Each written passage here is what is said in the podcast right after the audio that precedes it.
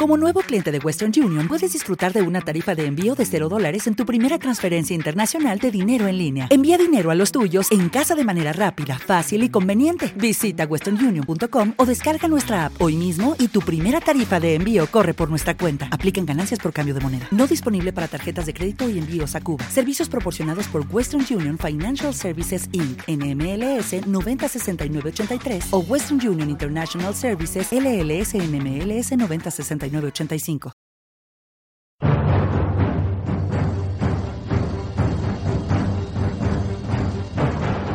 Conan regresa a los reinos iborios, donde sirve como jefe de mercenarios en Nemedia, en Ofir y más tarde en Argos.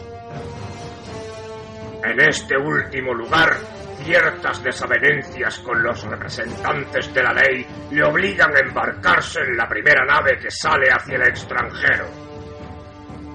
En el momento de producirse estos acontecimientos, Conan tiene unos 24 años. Conan el Bárbaro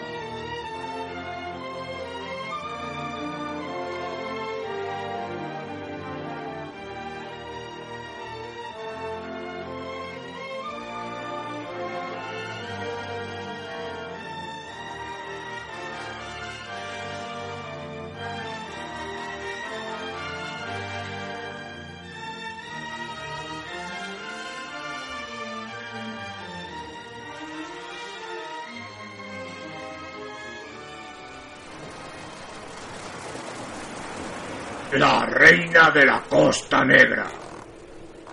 2. El Loto Negro. En aquella ciudadela de la muerte de piedras destrozadas, sus ojos cayeron en la trampa de aquel fulgor profano y terrible.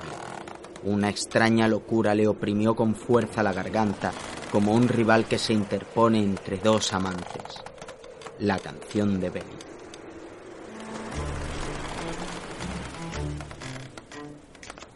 El tigresa surcó los mares y todas las aldeas negras de la costa se estremecieron.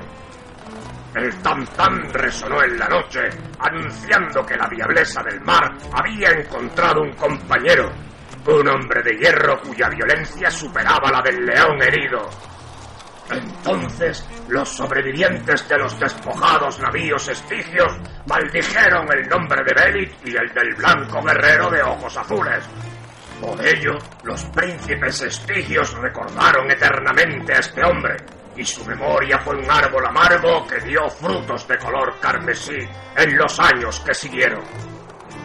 Pero el tigresa siguió navegando despreocupado como el viento errante, hasta que ancló frente a las costas del sur, en la desembocadura de un caudaloso y turbulento río, cuyas orillas eran murallas selváticas llenas de misterio. Este es el río Zanqueva, que significa muerte. Dijo Beli. Sus aguas son venenosas. ¿Ves cuán turbias y cenagosas fluyen? Solo los reptiles ponzoñosos pueden vivir en este río. Los hombres de piel negra lo evitan siempre. Una vez, una galera estigia que huía de mi barco se internó por este río y desapareció. Yo anclé en este mismo lugar. Algunos días después, la galera volvió flotando a la deriva sobre las oscuras aguas. Estaba desierta y su cubierta parecía manchada de sangre. Había un solo hombre a bordo, pero se había vuelto loco y murió sollozando. El cargamento estaba intacto, pero la tripulación había desaparecido silenciosa y misteriosa. Amado mío, yo creo que a orillas de este río hay una ciudad. He oído relatos acerca de torres gigantescas y de murallas que contemplaron desde lejos los pocos marinos que osaron remontar esta corriente. Nosotros no tememos a nada ni a nadie. Conan, vayamos hacia allí y saqueemos la ciudad. Conan asintió, como hacía generalmente cuando Belly trazaba un plan. Ella era quien planeaba las incursiones y el cimmerio quien las llevaba a cabo. Poco le importaba a él hacia dónde navegar o contra quién combatiesen, mientras no dejaran de navegar y de combatir. El cimmerio estaba satisfecho con este tipo de vida. Las batallas habían mermado la tripulación. Solo quedaban unos 80 lanceros, apenas los suficientes para la larga galera. Pero Belit no quería perder el tiempo navegando hacia el sur, hacia las remotas islas donde reclutaba a sus bucaneros. La fogosa muchacha estaba deseando emprender aquella aventura. Por consiguiente, el tigresa se internó por la desembocadura del río. Los remeros tuvieron que esforzarse a fondo para superar el empuje de la caudalosa corriente. Doblaron el misterioso recodo que impedía la vista desde el mar y al atardecer ya navegaban entre los bancos de arena entre los que se movían extraños y ondulantes reptiles. Pero no vieron ni un solo cocodrilo, ni divisaron animal alguno, ni pájaros que acudieran a saciar su sed en aquellas aguas. Continuaron avanzando en la oscuridad que precede a la salida de la luna entre las costas que eran como sólidas empalizadas de una vegetación impenetrable, de donde llegaba de vez en cuando un misterioso rumor de crujidos y pisadas sigilosas, y se divisaba el fulgor de unos ojos amenazantes. Y una vez que se oyó la voz inhumana y burlona de un mono, Bale dijo que las almas de los hombres malvados estaban presas en aquellos animales parecidos al hombre, como castigo por sus crímenes pasados.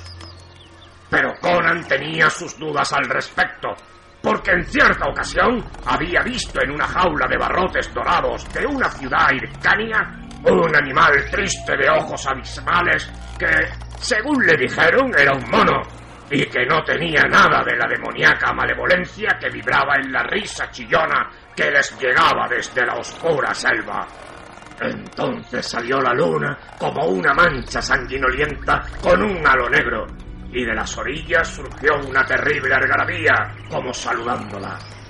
Los rugidos, aullidos y gritos hicieron temblar a los guerreros negros, pero aquel bullicio, según pudo notar Conan, procedía del interior de la selva, como si los animales, al igual que los hombres, huyeran de las negras aguas del Zarkeva.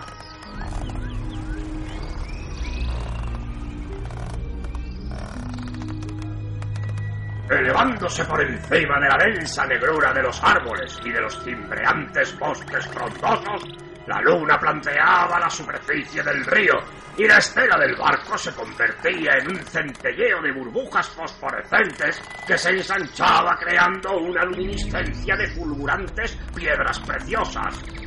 Los remos se hundían en las aguas y salían como empapados de plata helada. Las plumas de los guerreros se balanceaban bajo el viento y las gemas de las empuñaduras y arneses resplandecían con una luz helada. ¿Te está gustando este episodio? Hazte fan desde el botón Apoyar del podcast de Nivos. Elige tu aportación y podrás escuchar este y el resto de sus episodios extra. Además, ayudarás a su productor a seguir creando contenido con la misma pasión y dedicación.